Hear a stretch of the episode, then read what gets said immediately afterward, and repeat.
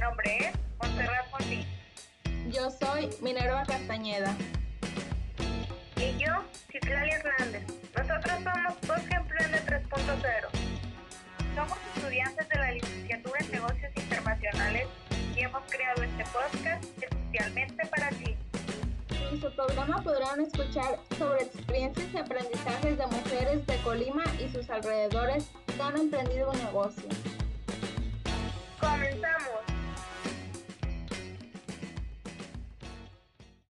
En esta emisión podrán escuchar a la empresaria Ivonne Olea Fajardo.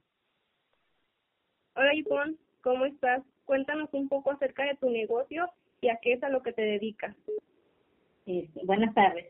Sí, mira, este, mi empresa es un despacho contable.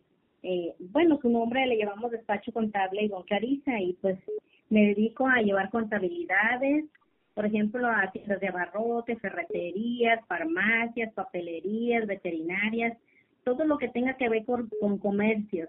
También a prestadores de servicios profesionales, como por ejemplo los doctores, las enfermeras, eh, los abogados, contadores, esos llevan otro tratado de, de contabilidad. Y también manejamos, por ejemplo, el sector primario como la agricultura, ganadería, silvicultura y pesca. Estos son los del sector primario. ¿Por qué decidió comenzar con esta empresa en particular? Bueno, en, en sí, este, la verdad, pues a mí la contabilidad me gusta. ¿eh? Entonces, este, yo, yo empecé a trabajar en lo de la contabilidad como auxiliar contable muy hace muchos años. Yo era muy joven, entonces este ahí agarré experiencia y me gustó lo de la contabilidad y pues me, me empecé a hacer la carrera este como en casi cuatro años y este y es una carrera pues mm, para mí como me gusta la contabilidad fácil. Eh, es una carrera que, que se puede trabajar o este o ser independiente poner un despacho. Por eso, este, con la experiencia que, que agarré en los despachos donde estuve trabajando, pues decidí abrir el despacho contable ya por mi cuenta, por de forma voluntaria. Ajá. Independiente. No, pues sí. Si es algo que le gusta y le apasiona, pues sí. No sé, Sí. se empezaba y qué bueno que pudo abrir su despacho. por Aquí estamos. Sí, gracias. Y tomando en cuenta desde el momento en que su empresa fue creada, ¿cuál es el momento de éxito que le llena más de orgullo y por qué? Bueno, lo que me llena de orgullo es cuando veo mis clientes satisfechos con el trabajo que yo les ofrezco, con sus, este, mm, el poder, este, orientarlos sobre el manejo de sus finanzas, asesorarlos contablemente al momento de tomar decisiones financieras, eh, eso me llena de orgullo que ellos estén contentos y satisfechos con mi trabajo.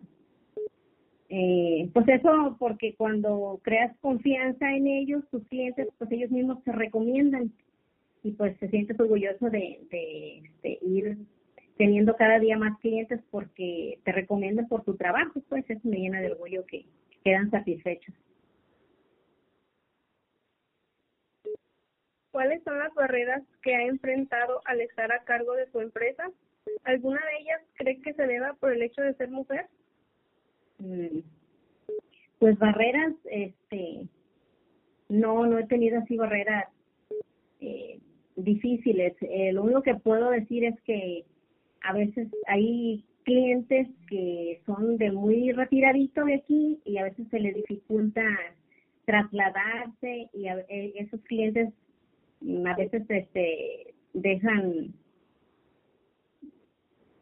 el despacho se van con otros contadores donde les agarre más cerca eh, pero en sí por por ser mujer creo que no es un motivo por el cual se retiren Pues qué bueno que hasta ahorita no se le han presentado este tipo de barreras y más bien es una cuestión como de geografía, ¿no? De, de sitio en el que se encuentran las personas. sí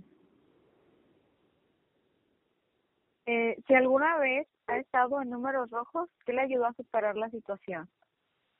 Pues mira, gracias a Dios en números rojos eh, no puedo decir que, que esté en mi empresa o ha estado, porque como no es un comercio en el cual tenga compra-venta y que maneje una pérdida que se encuentre en números rojos, pues gracias a Dios no, mi, mi servicio es, mi, mi trabajo es prestar servicio. Entonces, aquí sí que se gana por los servicios que presto, no, no por lo que vendo. Sí, por lo que hace.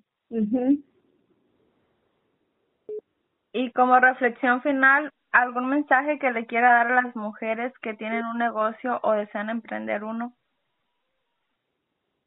Bueno, aquí, pues mi recomendación a las mujeres es que le echen ganas, que luchen por sus sueños, que sean disciplinadas, que sean responsables para que puedan salir adelante y que si se caen, pues se levanten, sigan adelante, todo se puede en esta vida.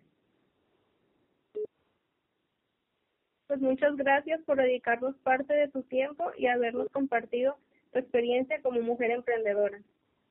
Sí, nada, gracias a ustedes, muchachos.